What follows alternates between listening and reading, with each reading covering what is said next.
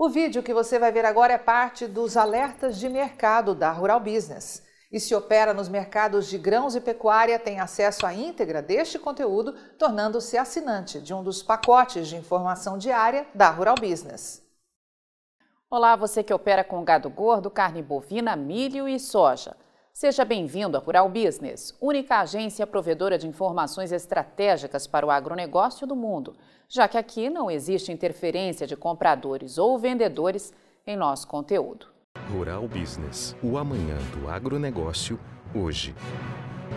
A equipe de pecuária de corte da Rural Business investigou os novos dados do USDA, o Departamento de Agricultura dos Estados Unidos, e mostra agora aos assinantes o que está acontecendo com os confinamentos de gado naquele país neste mês de julho. Diferentemente do Brasil, o USDA, que equivale ao Ministério da Agricultura e Pecuária, publica dados mensais da situação dos confinamentos por estado nos Estados Unidos, gerando uma leitura mais eficiente para produtores e investidores do setor. Com base em confinamentos ativos com mais de mil bovinos, o novo relatório mostra que o país abriu o mês de julho com 11 milhões 290 mil animais alimentados no coxo. A Rural Business, que avalia esses números há décadas, descobriu que o volume de confinamento de junho foi o terceiro maior da história, ficando atrás apenas do pico de 2019, quando foram confinadas 11 milhões 480 mil cabeças, e de 2020, que registrou um volume total de 11 milhões 440 mil cabeças. O Texas continua dominando a atividade de confinamento de gado nos Estados Unidos.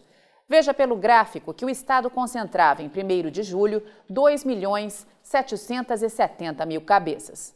Em seguida aparece o Kansas, que voltou para a segunda colocação, deixando Nebraska em terceiro lugar neste ranking. Colorado e Iowa completam a lista dos cinco estados com maior volume de gado confinado naquele país. Além do quadro geral, alguns dados mais específicos são apresentados pelo USDA, munindo com informação relevante produtores, investidores e demais agentes que precisam reduzir riscos com a pecuária de corte norte-americana. Os números confirmam, por exemplo, que o Texas diminuiu em 5,1% o confinamento este ano para 2 milhões 770 mil cabeças, considerando que em 2001 foi marcado o recorde de 3 milhões de animais. Já o Kansas teve em 1 de julho 2 milhões 450 mil animais confinados, volume 2,5% superior à marca de um ano atrás, de 2 milhões 390 mil animais, e o maior resultado da história. No Nebraska, houve uma nova alta que atingiu 2 milhões 290 mil cabeças, 1,3% mais do que um ano atrás, mas ainda assim abaixo do recorde de 2018, de 2 milhões e 400 mil cabeças. Importante observar que o Colorado também registrou alta e foi de 3,9%, alcançando a marca de 1 milhão e 60 mil cabeças em julho, maior volume desde 2001. E a equipe de pecuária de corte da Rural Business reforça como seria importante se tivéssemos hoje no Brasil publicações oficiais idênticas a essas do USDA, revelando quanto mensalmente se confina de gado, quanto de gado vindo de confinamentos brasileiros foi abatido e com que características morfológicas. Infelizmente, quando se trata de dados de confinamento no Brasil, a metodologia utilizada, tanto para captação quanto para divulgação das informações, é ultrapassada. Realidade que, como você mesmo pôde constatar com o que mostramos há pouco, é bem diferente dos Estados Unidos, onde investidores diretos e indiretos do setor têm acesso a dados cada vez mais precisos sobre confinamento.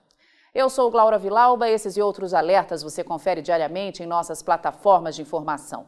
Acesse e passe a ver o amanhã do agronegócio hoje. E aí, vai ficar sem ter acesso às informações diárias para o mercado de grãos e proteína animal da Rural Business? Acesse agora mesmo ruralbusiness.com.br. Pacotes de informação a partir de R$ 9,90 por mês. Rural Business, o amanhã do agronegócio, hoje.